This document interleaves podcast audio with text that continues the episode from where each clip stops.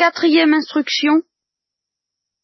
Bon, alors nous allons conclure au plan pratique ces trois jours de réflexion par une méditation sur l'art de chercher et de trouver sa misère. Vous voyez? Ça sera peut-être suivi d'autre chose, mais enfin, rien que pour expliquer cette expression, ce qu'elle signifie et son importance, que l'importance est là, rien que pour essayer de comprendre ça, ça vaut la peine qu'on s'attarde un peu. On dit qu'il est difficile de trouver Dieu, c'est vrai.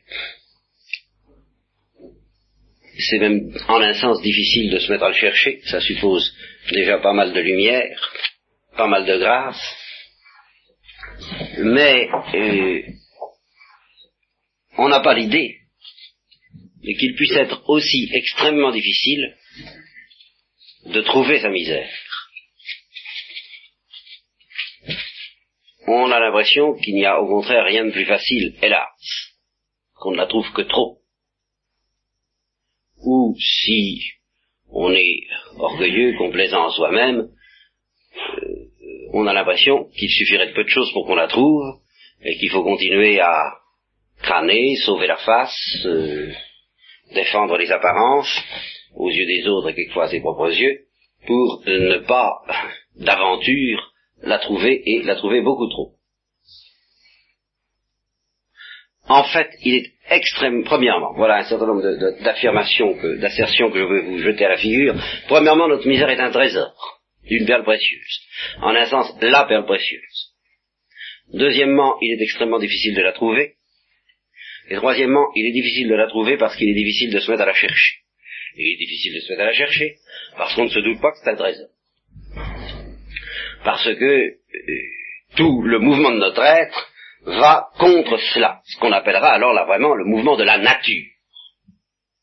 Et qu'il n'y a vraiment que la grâce, un mouvement proprement surnaturel qui puisse nous donner seulement l'idée de nous mettre à la recherche de cette chose-là, de laquelle il sera bien vrai de dire ce que Jésus-Christ disait de lui-même, nul ne vient à moi si mon Père ne l'attire. Eh bien, nul ne vient à sa propre misère s'il n'y est pas atterré par quelque chose d'extrêmement mystérieux dont je vais justement essayer de parler. Pourquoi est-ce que c'est une, une heureuse fortune, comme dirait Saint Jean de la Croix, et combien rare et combien difficile, et méritant combien notre recherche de trouver sa misère, ce que je vais d'abord essayer de vous expliquer.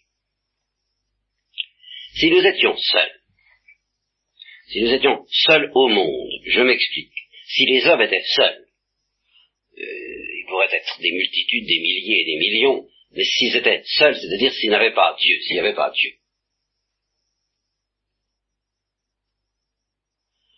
Ou si Dieu ne s'occupait pas d'eux, et si Dieu ne les invitait pas à s'occuper de lui de cette manière tellement mystérieuse qui s'appelle la grâce, c'est-à-dire quelque chose d'équivalent au dialogue trinitaire. Si les hommes étaient invités même, même, si vous voulez, à la limite, à se perfectionner, à acquérir une certaine perfection morale, et même, allons encore plus loin, acquérir une certaine perfection spirituelle, et même, allons encore plus loin, à se rapprocher de Dieu. De Dieu conçu comme pouvaient le concevoir les anciens, les Grecs, Aristote, qui euh, imaginaient les dieux euh, planant dans une région supérieure et plus ou moins inaccessible, figurée par l'Olympe, et qui disaient bien l'homme ne, peut avoir que quelques miettes du festin des dieux, et avec beaucoup de peine, beaucoup de, de, fatigue, beaucoup de recherche, beaucoup de patience, beaucoup de passion, euh, cette recherche de la, de la béatitude telle qu'Aristote l'a comprise, telle que les hindous la pressentent, se lancer à, l'assaut de l'aventure spirituelle. Supposons que ce soit le programme que nous ayons à remplir, nous lancer à l'assaut de l'aventure spirituelle. Supposons même qu'on sache qu'au bout et en haut de cette aventure spirituelle euh, trône quelqu'un qui s'appelle Dieu. Et qu'au fur et à mesure que nous montons cette montagne, nous nous rapprochons de Dieu. Supposons même encore, je vais encore aller plus loin, que nous ayons une philosophie suffisamment correcte pour nous rendre compte que nous sommes fils de Dieu, enfants de Dieu, œuvres de Dieu. fabriqués par Dieu, nourris par Dieu, que nous ne pouvons pas non seulement euh, réussir dans notre entreprise, mais même commencer à nous y mettre sérieusement, sans un secours de Dieu. Je vais aller jusque-là.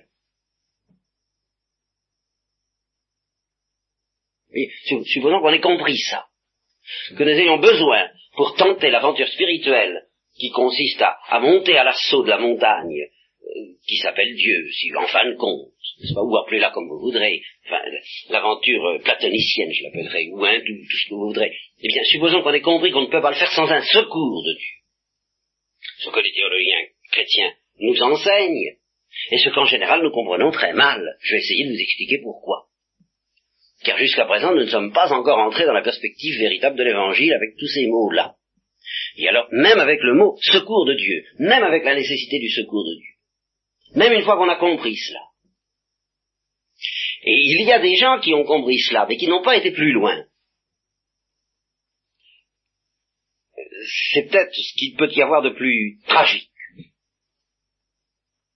dans l'existence humaine. Je penserai à un Luther, par exemple. J'ai l'impression que Luther a compris tout, très bien tout cela, terriblement bien, ou Jansénius, ou qui voudrait, enfin, ils ont très bien compris qu'ils ne pouvaient pas s'en sortir sans un secours de la grâce de Dieu. Eh bien, euh, naturellement, est née en eux une angoisse formidable. Cette grâce, vais-je la trouver? Comment l'obtenir? Et, la théologie répond, il n'y a aucun moyen infaillible de l'obtenir, c'est gratuit. Alors ça, la théologie est abrupte, n'est-ce pas? C'est une espèce de couperet, c'est une espèce de guillotine à ce point de vue-là, la théologie.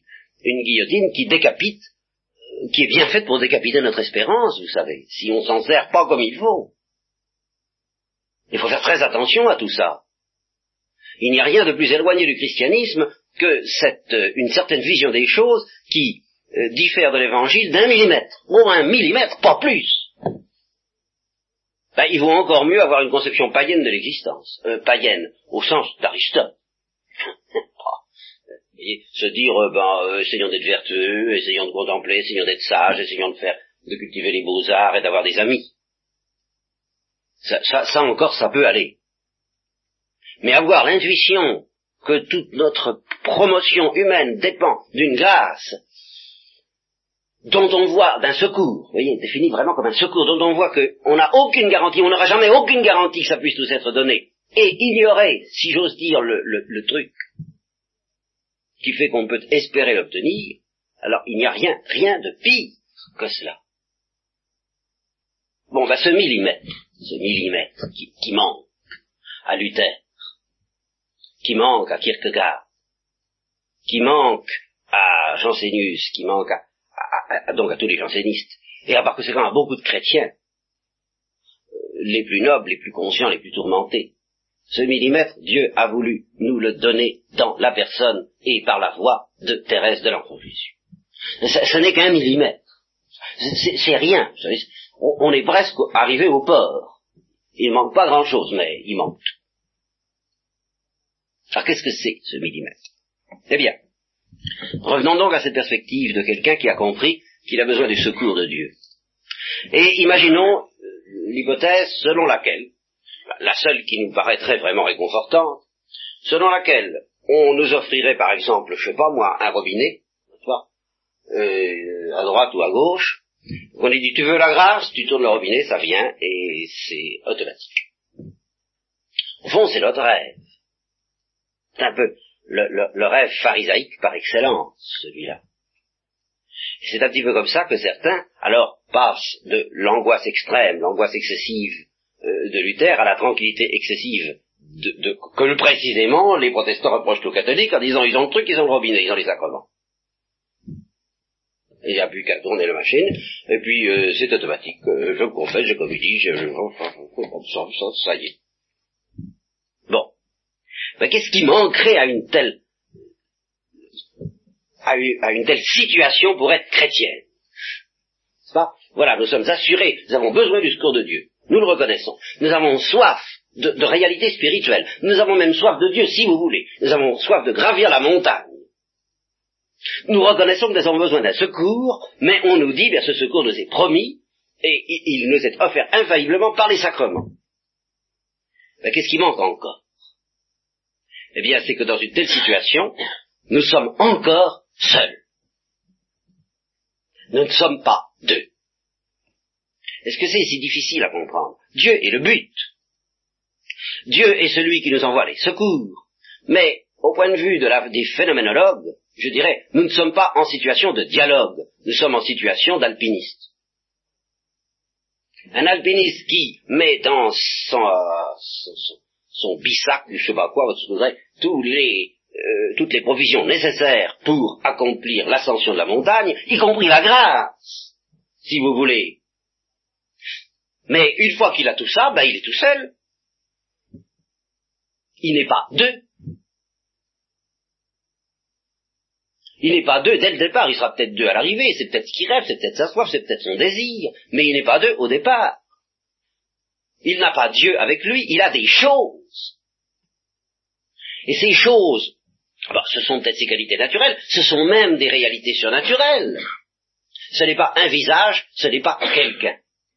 Et à partir du moment où vous vous contentez de reconnaître purement et simplement que même pour commencer l'ascension de la montagne et pour faire le premier pas, il faut déjà être deux, c'est-à-dire avec soi, non pas seulement des provisions, des secours, des grâces, tout ce que vous voudrez, mais quelqu'un, quelqu'un avec qui vous allez marcher, et que vous allez regarder et qui va vous regarder, à partir de ce moment-là, forcément la question se pose, comment faire pour qu'il s'en aille pas? Voyez-vous, non pas comment faire pour qu'il, me, donne sa grâce, ou comment faire pour qu'il ne me la retire pas, mais comment faire pour qu'il soit là? Autrement dit, comment faire pour que je ne lui déplaise pas? Vous avez deux places ici. Le problème chrétien se pose de cette façon-là. Qu'est-ce que je dois faire pour lui plaire Et voilà. Qu'est-ce qui va lui plaire en moi? Voyez, mais quelqu'un d'autre, quelqu'un qui sera toujours autre et avec qui je dois demeurer en dialogue. Et non pas qu'est-ce que je dois faire pour lui voler sa grâce? Ce que, euh, c'est ce qu'il y a de commun entre les pharisiens et les désespérés, ou les jansénistes, ou les anxieux, ou les tourmentés. C'est que les uns et les autres veulent voler la grâce de Dieu. Et les pharisiens, ben, ils, croient y arriver. Alors, ils ont le truc, ça y est, euh, ils ont la caisse, ils puissent dans la caisse. Les autres, les anxieux, se rendent très bien compte que non, ça peut, ça peut pas être ça. Ça doit y avoir autre chose. Et alors, ils opposent le coup près de la guillotine, ils disent non. Vous ne volerez pas la grâce de Dieu. Vous n'avez aucun moyen infaillible de la voler. Vous ne pouvez pas. Si Dieu ne veut pas vous la donner, vous pouvez faire tout ce que vous voulez, vous l'aurez pas. Alors commence l'angoisse. Jusqu'au jour où quelqu'un comme Thérèse arrive et dit, mais si on essayait de lui faire plaisir. Si on essayait de chercher ce qui lui fait plaisir, il resterait avec nous. Au lieu de chercher à nous faire plaisir, par exemple, à être grand, à être bien, à être vertueux, à être est-ce que c'est ça qui lui fait plaisir? Est-ce que c'est ça qui déchaîne son amour? Et nous en revenons à la méditation d'hier soir. Non. Non, sûrement pas. Là, toute la théologie chrétienne intervient avec le concile d'Orange, avec toutes les batailles qui ont eu lieu sur la grâce, pour dire ce n'est pas ça qui fait plaisir à Dieu. Ce ne sont pas les grâces qu'il nous donne. S'il nous donne des grâces, c'est parce que nous lui avons fait plaisir. Il a fallu qu'on lui fasse plaisir avant qu'il nous donne des grâces. Donc c'est pas parce qu'il nous a donné des grâces qu'on lui a fait plaisir. Alors qu'est-ce qui peut bien lui faire plaisir? Réponse, je vous l'ai donnée hier soir, pas? Notre misère et notre pauvreté. Vous pourrez toujours chercher, vous trouverez jamais autre chose, puisque tout le reste, ça vient de lui.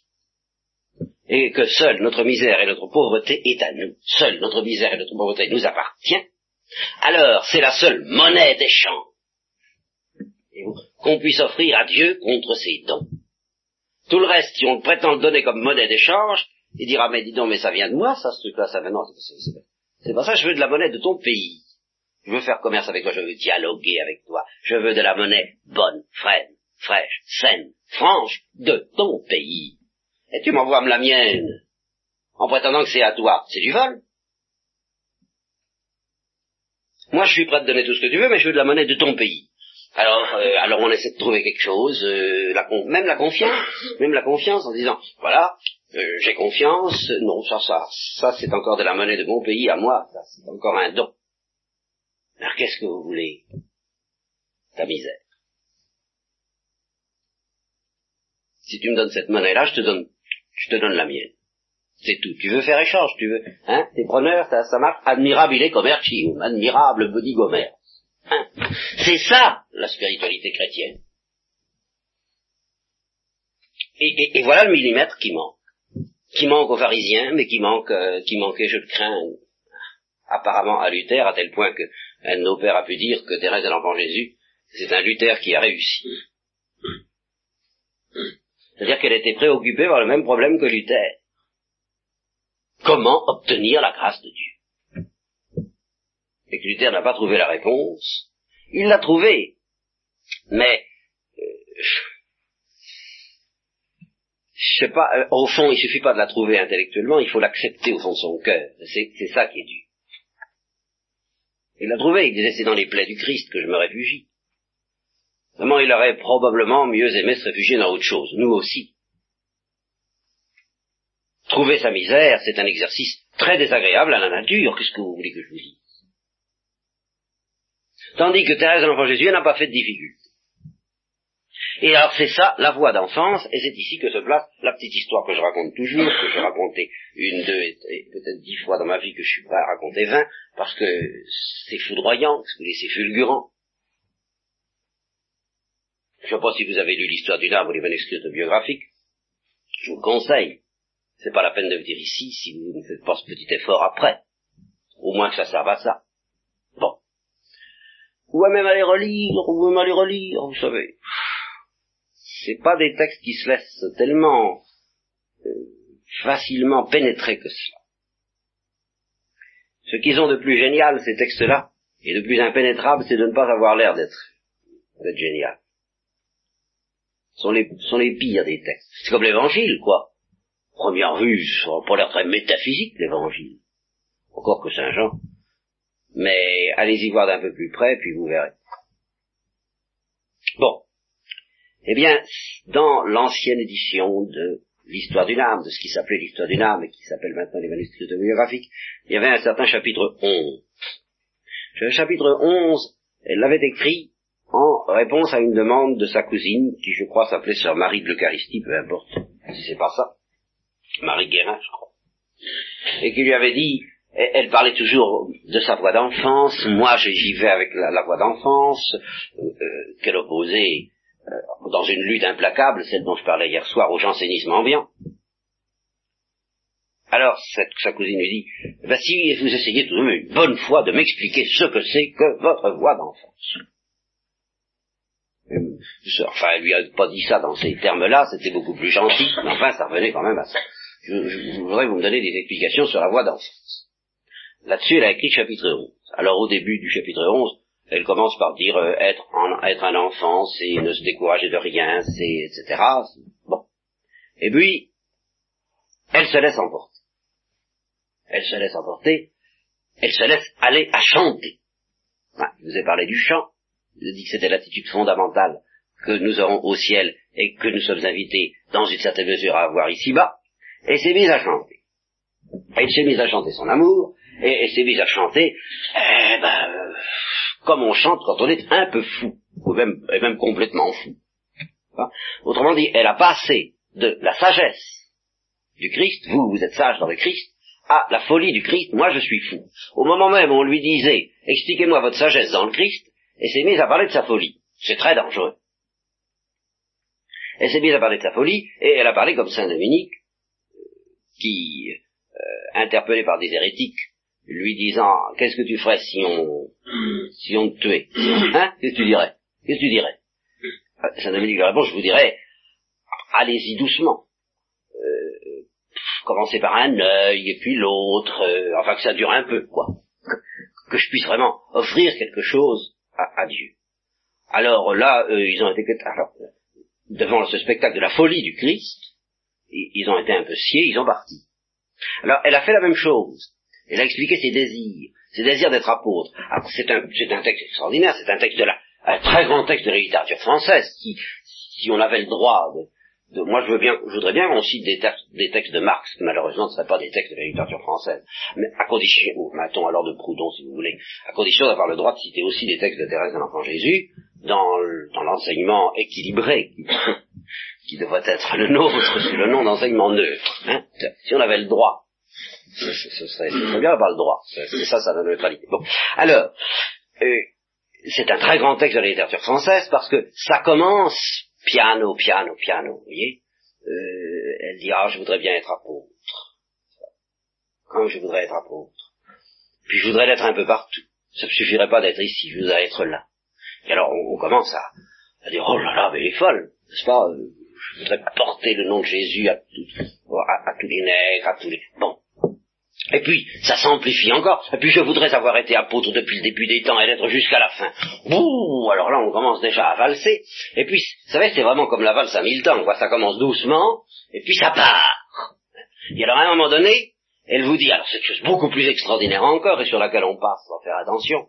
Elle dit, ah, euh, je, je voudrais le sacerdoce. Je voudrais le sacerdoce. J'en suis malade de ne pas avoir le sacerdoce. Et puis, je voudrais l'humilité de Saint François d'Assise, refusant le sacerdoce. Je voudrais tout. Alors, alors ça valse de plus en plus, on ne ressent plus du tout où est-ce qu'on en est, enfin. Hein et puis alors, et puis alors, par-dessus tout, je voudrais le martyr. Oh, alors on se dit, bon, ça y est, nous y voilà. fallait, fallait bien en arriver là. Alors ça, le martyr, c'est devenu classique, officiel, euh, tranquille, en quelque sorte, n'est-ce pas Tous les saints dire du martyr, tu entendu. Mais pas du tout. C'est pas si simple. Comme que je veux toute la collection, je voudrais le feu, je voudrais... Bon, alors ça, ça repart encore. Et puis, euh, elle vous présente ça donc sur un plateau, c'est la lettre à Sœur Marie d'Eucharistie, et ça s'appelle La voix d'enfance. Alors, euh,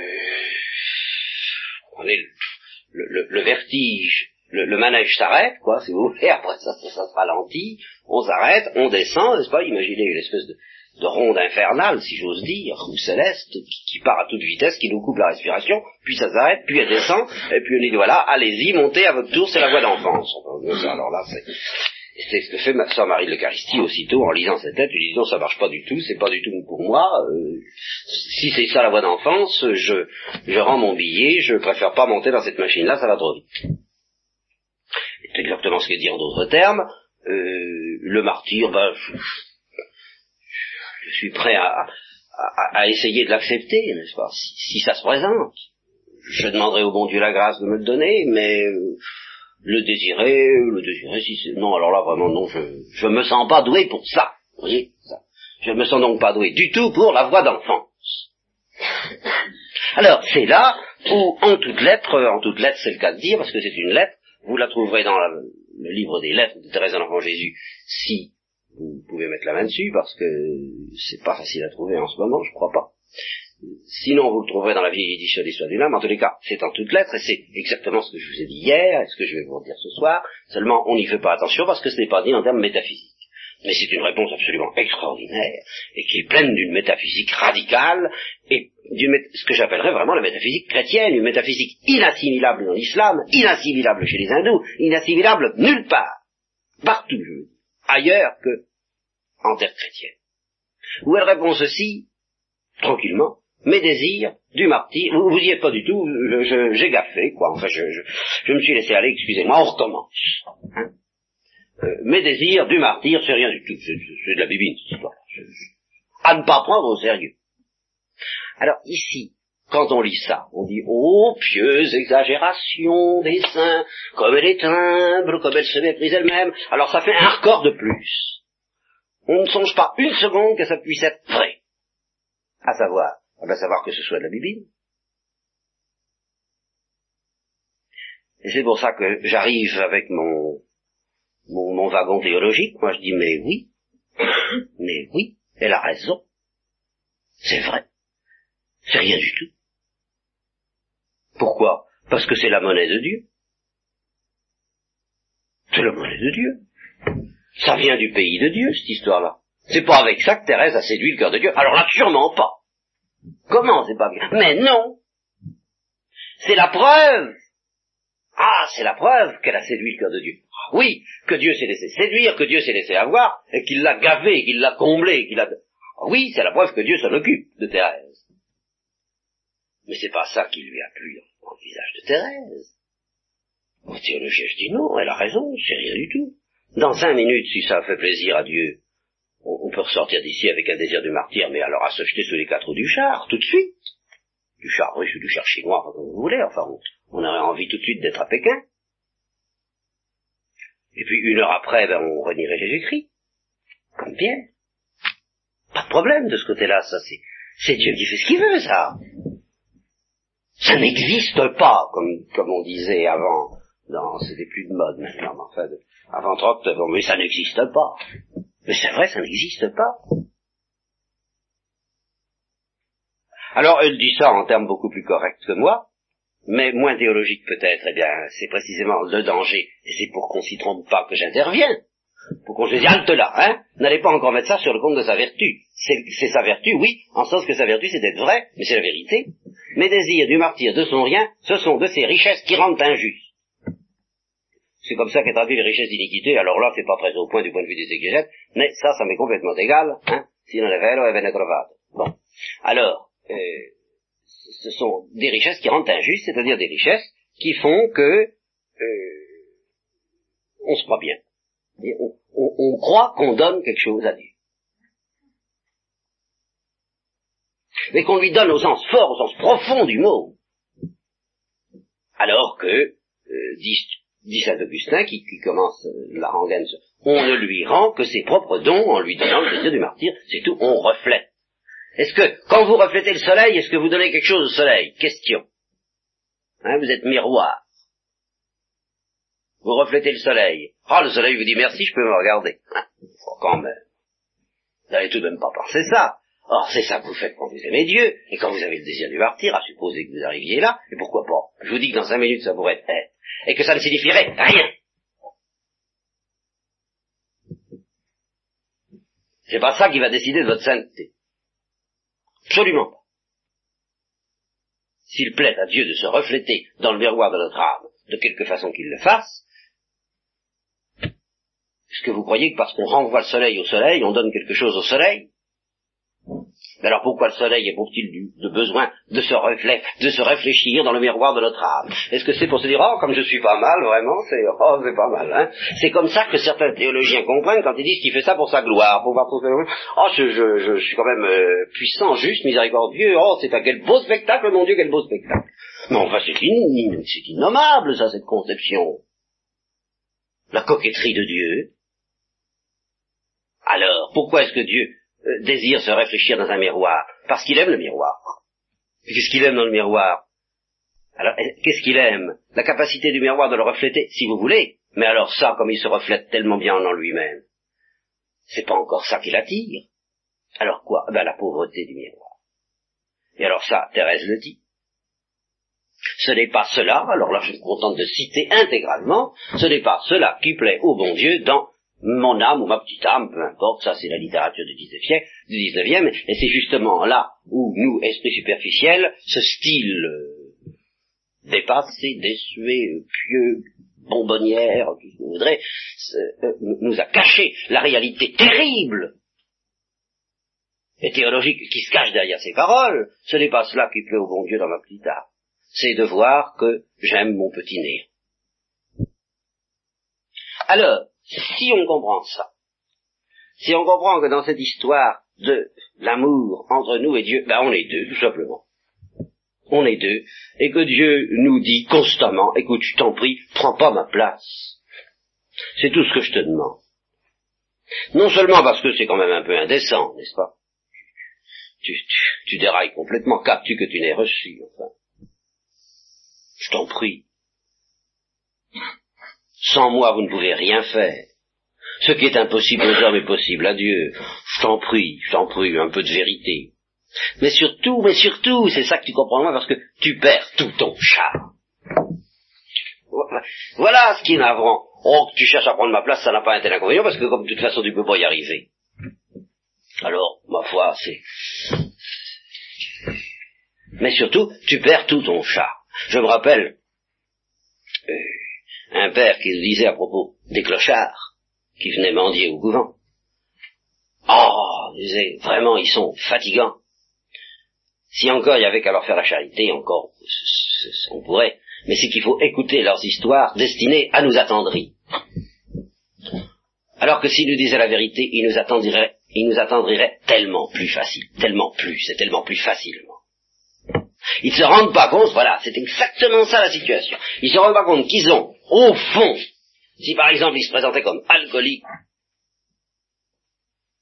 en disant ben je le suis, je suis esclave de l'alcool, je suis esclave d'un tempérament antisocial qui fait que j'ai pas envie de travailler eh bien, ils ont là un trésor pour obtenir de la part des cœurs qui sont capables de comprendre ces choses la miséricorde et la compassion.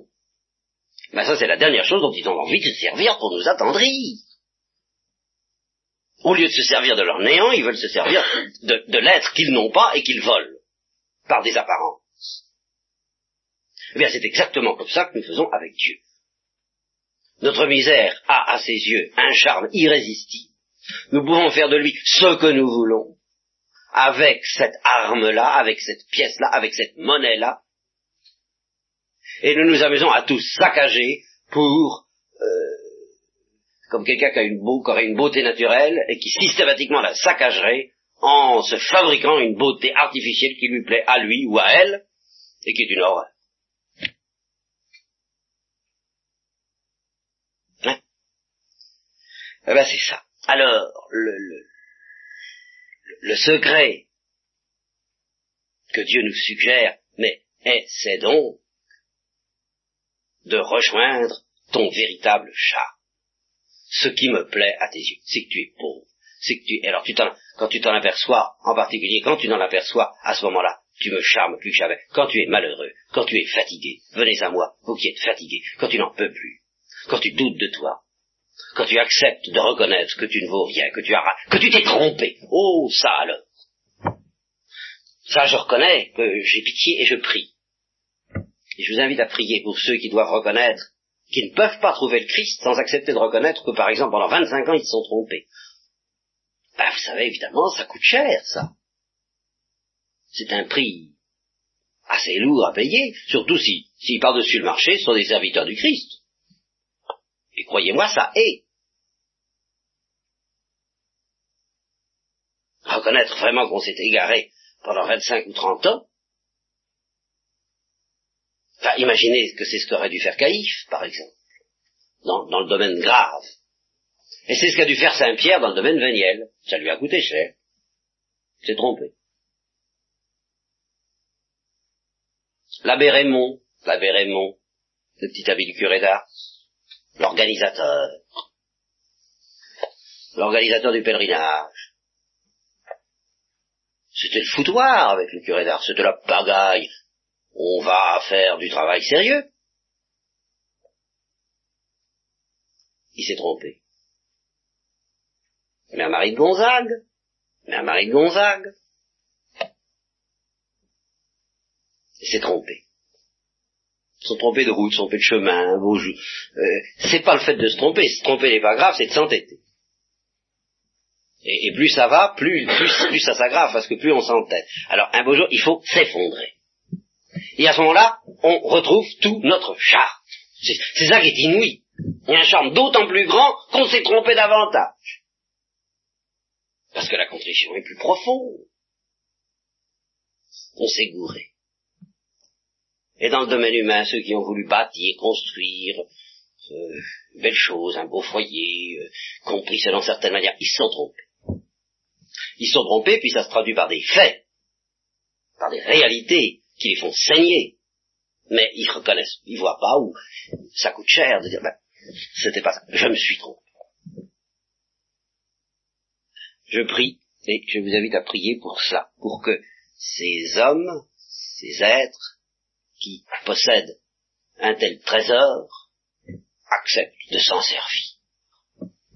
Car je maintiens que c'est un trésor.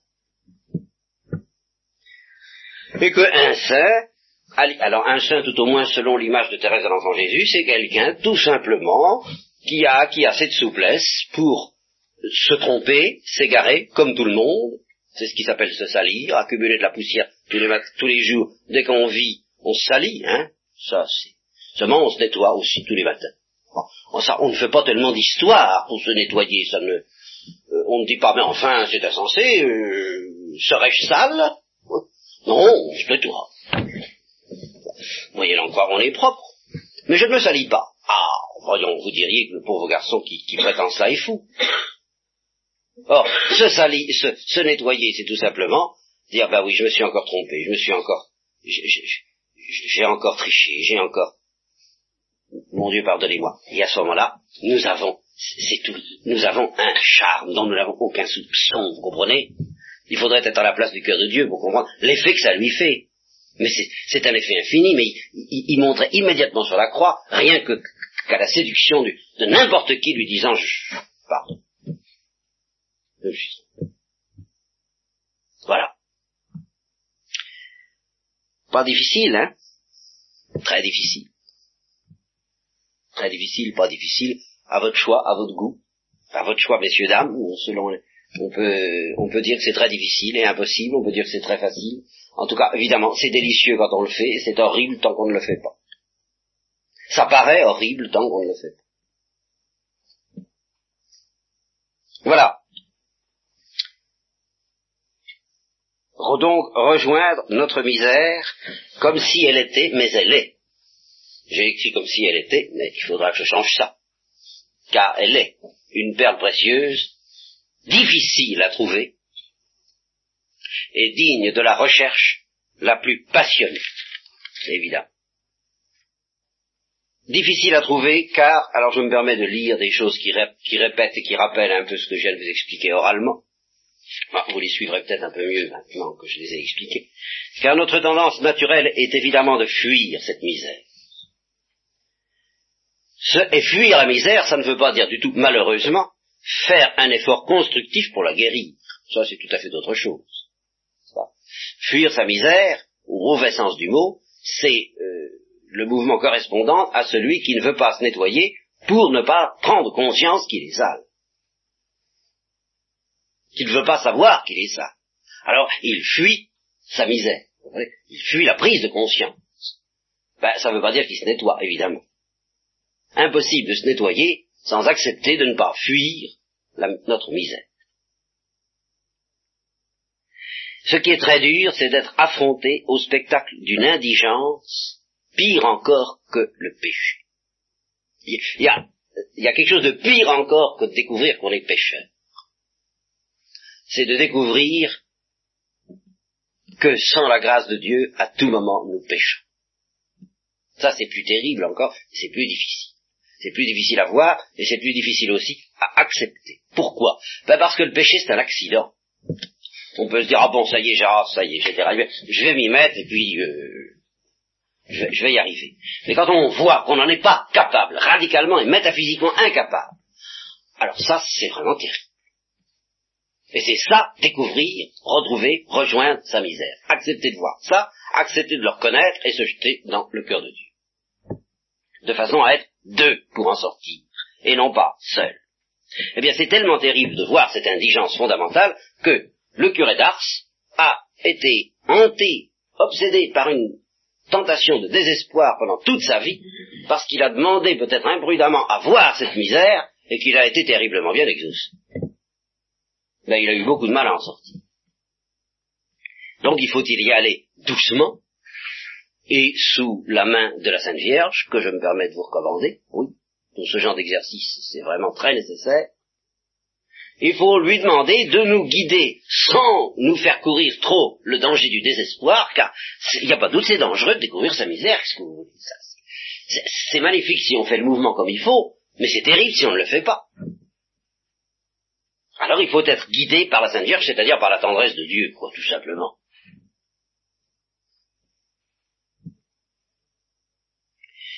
Alors on s'aperçoit, quand on découvre sa misère, on s'aperçoit d'une chose, on fait sa petite psychanalyse. C'est vrai qu'il faut faire sa psychanalyse. Simplement, ce qui est à souhaiter, c'est qu'on puisse la faire, justement, grâce au Saint-Esprit, et, qu'on n'ait pas besoin euh, d'un technicien pour nous y aider. Parce que justement, il risque de ne pas le faire tout à fait comme le Saint-Esprit, le technicien. Alors on découvre que par exemple, notre effort pour devenir meilleur est entaché lui-même d'une immense impureté. Alors, ce n'est pas que je vais vous décourager de vouloir devenir meilleur, c'est pas ça. Mais c'est, je me permets d'appliquer au désir que vous pouvez avoir de, devenir meilleur, si vous êtes là, je suppose que vous l'avez ce désir, que vous l'avez mis en œuvre déjà plusieurs fois dans votre vie, eh bien, permettez-moi hein, de, vous dire que je me mets au service du Père, dont parle le Christ, qui dit euh, tout arbre, toute branche mauvaise, il la coupe, mais toute branche qui est bonne, tout arbre qui est bon, il l'émonde afin qu'il porte plus de fruits. Eh bien, donnez-moi, accordez-moi la permission de vous aider à émonder, à purifier, à nettoyer votre désir de devenir meilleur. Le nettoyer de quoi? Ben, Le nettoyer d'une tâche. Quelle tâche? Eh bien, cette tâche qui consiste à faire beaucoup d'efforts, plus ou moins conscients et plutôt inconscients, pour dissimuler à tous les regards à quel point nous sommes mauvais, et surtout au nôtre. Alors malheureusement, cet instinct, ce besoin de dissimuler à tous les regards à quel point nous sommes mauvais, fait partie du capital de force et de mauvaise force que nous mettons dans la balance pour devenir meilleurs. Alors faudrait peut-être nettoyer ça, vous voyez. Ou demander que ça soit nettoyé. Je reconnais que je suis pas amusant du tout en disant des choses pareilles, mais Le Christ nous a dit nous sommes mauvais alors je maintiens que non seulement nous n'avons pas envie de le savoir, mais qu'il y a une bonne partie de nos efforts pour être bons qui viennent du refus de le savoir. Je vais jusque là. Alors, quand Dieu nous nettoie de toute cette partie de nous-mêmes qui n'a pas envie de le savoir, on s'aperçoit à quel point on n'a pas tellement envie de, devenir bon. Alors là, vraiment, pour ça qu'on est vraiment un pécheur misérable qui n'a même pas envie d'aimer Jésus-Christ. On croyait avoir envie d'aimer Jésus-Christ et on avait envie de s'aimer soi-même. C'est amer et c'est libérateur. Cette maladie ne va pas à la mort. Alors ce que le Saint-Esprit, ce que justement la tendresse de Dieu, la Sainte Vierge, le Saint-Esprit, le don de science, appelez ça comme vous voudrez, tous, ces gens-là ne font qu'être. Comme me disait un de mes frères, il faut bien comprendre que la Sainte Vierge et le Saint-Esprit, c'est la même chose. Et, et oui, au fond, c'est la même chose. Parce que le Saint-Esprit est certainement indispensable à comprendre pour vivre en chrétien. Il ne suffit pas de Jésus-Christ car nul ne vient à moi si mon Père ne l'attire. Et comment mon Père l'attire-t-il? Par l'Esprit. L'Esprit qui est figuré par la colombe, c'est-à-dire par une tendresse maternelle. Si vous n'avez pas cette dimension dans votre vie chrétienne, il est évident que vous ne pouvez pas encaisser ce que je vous dis là. C'est pas possible.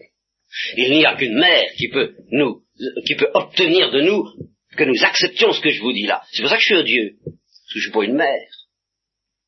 ça, j'en je, ai conscience, mais je vous renvoie à elle.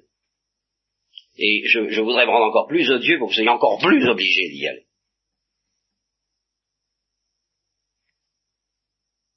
Eh bien, cette mère, qui est le Saint-Esprit, nous suggère, en nous, en nous faisant savourer délicatement notre misère, avec quelle tendresse, justement, Jésus-Christ aime notre misère, selon une parole qu'il répète inlassablement, à une religieuse portugaise, je crois, sur laquelle je n'insisterai pas beaucoup parce que ce sont des révélations particulières et que nous n'avons pas apprécié les révélations particulières. Hein, mais enfin, c'est à titre d'exemple, et si c'est pas vrai, c'est bien trouvé, c'est toujours pareil. Et, donc, il lui répétait indéfiniment à Josefa Menendez, j'aime ta misère. Voilà. Et à chaque fois qu'elle disait, mais enfin, euh, je suis lamentable, j'aime ta misère, donne-moi ta misère. Alors à la fin, on finit par comprendre. Alors, si le don de science, si vous voulez, nous suggère de comprendre que Dieu aime notre misère, puisque, pour les raisons doctrinales que j'ai dites que c'est la seule monnaie que nous puissions lui donner qui n'a pas en magasin, le don de conseil, lui, nous invite à rejoindre cette misère. Il nous dit, mais viens, viens, tu sais pas où je t'attends dans ta misère, au plus profond de ta misère. Tu sais pas pourquoi tu ne me trouves pas, parce que tu es encore à la surface de ta misère parce que tu fuis encore ta misère, alors tu fuis le rendez-vous. Le lieu du rendez-vous, il est là, c'est là que tu me trouveras, c'est au fond de ta misère, pas ailleurs. Alors, essaie de ne pas la fuir. Il ne s'agit pas de découvrir cette misère dans la lucidité impitoyable du démon, encore une chose dont il faudrait beaucoup parler. Car il y a des gens, et quelquefois des prédicateurs, et je peux en être, l'instrument, comme ces gens eux-mêmes, qui dénoncent notre misère et qui la dévoilent à la manière dont le, démon la dévoile et la dénonce. Et alors c'est vrai, car tout ce que dit le démon est vrai, une fois pour toutes, sauf quand il ment, bien entendu. Mais euh, dans ce domaine-là, en général, il ne ment pas. Il ment quand il nous euh, quand il nous exalte. Et quand il nous rabaisse, il ne ment pas. Alors il manque qu'une seule chose au tableau de nous-mêmes, photographié par le démon, l'amour et la miséricorde. C'est-à-dire, il ne manque qu'une seule chose au tableau de notre misère vu par le démon, eh bien, ce qui lui donne un charme aux yeux de Dieu. Parce que pour que, pour trouver du charme à notre misère, il faut être Dieu, c'est-à-dire l'amour. Et comme le démon n'aime pas, alors évidemment, notre misère vue par lui, c'est du propre. C'est désespérant. Alors ça, c'est vraiment désespérant. Et c'est peut-être justement ça que connaissait le curé d'Ars. Alors une fois qu'on a eu affaire aux démons d'une manière ou d'une autre, soit directement, ce qui est réservé en général aux grands saints, et nous ne sommes pas des grands saints puisque nous sommes à l'école de Thérèse de l'Enfant Jésus, soit indirectement par nos chers frères, qui sont souvent à ce point de vue-là euh, l'instrument du démon, soit par nous-mêmes, qui nous y mettons à notre tour, quand nous nous dégoûtons nous-mêmes, je me dégoûte, j'en ai assez, je suis, je, suis moche, etc. C'est le démon dont nous sommes l'instrument pour nous donner ce, ce faux tableau de notre visage, cette mauvaise lucidité sans amour. Eh bien, au-delà de cette lucidité, c'est comme une procession, si vous voulez et je crois que toutes les rencontres de Dieu que nous pouvons faire, tous les carèmes suivis de nuit pascale, euh, sont euh, une sorte de procession qui commence en général par le démon. Euh, on, avait un faux équilibre, on, était bien assuré de notre vertu, on croyait que ça marchait bien, un orage éclate. Une persécution, une calomnie, une médisance, bon, ou un découragement interne, enfin tout s'ouvrait, un orage, c'est le, début de la procession, c'est le démon qui passe. Derrière cette procession, si nous savons nous recourir à euh, Dieu, alors vient la vérité de Dieu. Et ça, c'est le purgatoire. Plutôt que d'être jugé par le démon, nous préférons être jugés par Dieu. Et en un sens, c'est encore pire. Parce que ces mêmes péchés, ces mêmes fautes, ou cette même euh, laideur que nous avons vue en elle-même, nous la voyons comme opposée comme ennemi de la tendresse de Dieu. C'est encore pire. Là, nous voyons ce que le curé d'Ars disait aux, gens qui sortaient du cabaret, tu viens de crucifier Jésus-Christ. Ça, le démon, il ne le dit pas, ça l'intéresse pas, parce que Jésus-Christ, ça l'intéresse pas. Il préfère, non, il préfère nous montrer que nous sommes, nous dégoûter nous-mêmes. Voilà ce qui l'intéresse. Si nous recourons à Dieu, il nous dira, mais c'est bien pire que de te dégoûter toi-même. Regarde ce que tu as fait de mon fils. Regarde ce que tu fais de mon amour. Regarde comment tu le piétines. Regarde comment tu, tu es cruel. Alors ça, c'est la justice. C'est le deuxième, euh, c'est le deuxième char de la procession. Et le troisième, eh bien, c'est la miséricorde. Mais la miséricorde, c'est pas simplement quelqu'un qui pardonne, c'est une lumière nouvelle qui nous fait découvrir que dans cette misère même, et dans le, le fait même que nous avons crucifié Jésus-Christ, eh bien, il y a en nous un charme aux yeux de Dieu. Dans la mesure où nous acceptons de pleurer pour avoir fait ça, nous avons du charme aux yeux de Dieu. Nous prenons du charme aux yeux de Dieu. Nous découvrons l'arme absolue, qui a tout pouvoir sur le cœur de Dieu parce que c'est ça qui le séduit en nous, et non pas les dons qu'il nous a déjà faits, ni aucun de ceux qu'il est prêt à déverser en avalanche sur cette misère parce que c'est elle qui l'attire ce qui se comprend bien au fond, si on songe quelle est la seule chose, que c'est la seule chose, cette misère, qu'il ne puisse pas trouver en lui, la seule, par conséquent, qu'il puisse aimer en dehors de lui. Tout le reste, tout ce qu'il nous donne, et jusqu'à notre existence même, en tant que c'est une perfection, tout cela, il peut l'aimer infiniment mieux en lui qu'en nous. Par conséquent, si c'était à cause de ces choses-là qu'il avait créé, la création serait inexplicable.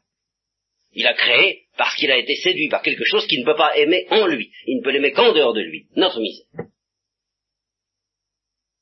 Car je vais jusqu'à dire, euh, c'est là-dessus qu'il faudrait commencer une deuxième conférence, mais c'est quand même un peu tard, et puis ça fait quatre jours que vous y êtes, ou quatre nuits, ça suffit comme ça, je vais jusqu'à dire que justement ce qu'il y a d'extraordinaire dans, dans, notre misère, c'est que c'est la seule chose qui ne soit pas le fruit de son amour, et qui par conséquent en est la source. Notre misère n'est pas le fruit de son amour. Ce qui est le fruit de son amour, c'est qu'il donne l'existence à cette misère. Mais il a toujours su, et il a toujours vu, et il n'y peut rien. C'est donc pas le fruit de sa volonté ni d'un décret que s'il donnait l'existence à des créatures, eh bien il donnerait l'existence à des pauvres. Ça, il n'y peut rien. Eh c'est justement ça qui, est éternellement contemplé par lui, qui est indépendant de sa volonté, que ça lui plaise ou que ça lui plaise pas, si j'ose dire, s'il donne l'existence à des créatures, elles seront pauvres. c'est ça qui justement n'est pas le fruit de son amour, mais la cause de son amour. Voilà. De toute éternité, il a contemplé comme une possibilité notre misère. Et il a eu, à partir de là, envie de la combler. Et de la combler d'une bonne mesure, serrée, secouée, tassée, débordante, jusqu'à la vie éternelle. Eh bien, je vous, je vous laisse là parce que ces choses, on pourrait en parler comme Saint Dominique, pardon, Saint Benoît, c'est sa fête. Ça devrait être sa fête, mais je crois que c'est pas sa fête à cause de la semaine. Mais c'est quand même sa fête. Eh bien, Saint Benoît et Sainte Scolastique toute la nuit. Cette réconciliation, euh, vous voulez, il n'y a pas 36 manières de donner de l'optimisme aux hommes. Ou bien, on leur dit, malgré votre misère, tout va bien, et alors, euh, c'est quand même assez précaire et assez, c'est un peu compromis cette affaire-là. Hein Ou bien on leur dit, à cause de votre misère, tout va bien. Alors c'est ahurissant, mais au moins ça, ça tient. Et comme ce que je vous dis ne peut absolument pas pénétrer d'un millimètre dans vos cœurs, ni par l'effort de mes paroles, ni par vos efforts, demandez au Saint-Esprit, c'est-à-dire à la Sainte Vierge, eh bien, de vous envelopper dans la je dirais, comment dire, dans la, dans l'harmonique, dans la tendresse, dans, dans, la sonorité, dans le parfum de cette, de cette vérité, parce que cette vérité en elle-même n'est pas intéressante comme vérité, elle est intéressante comme suavité.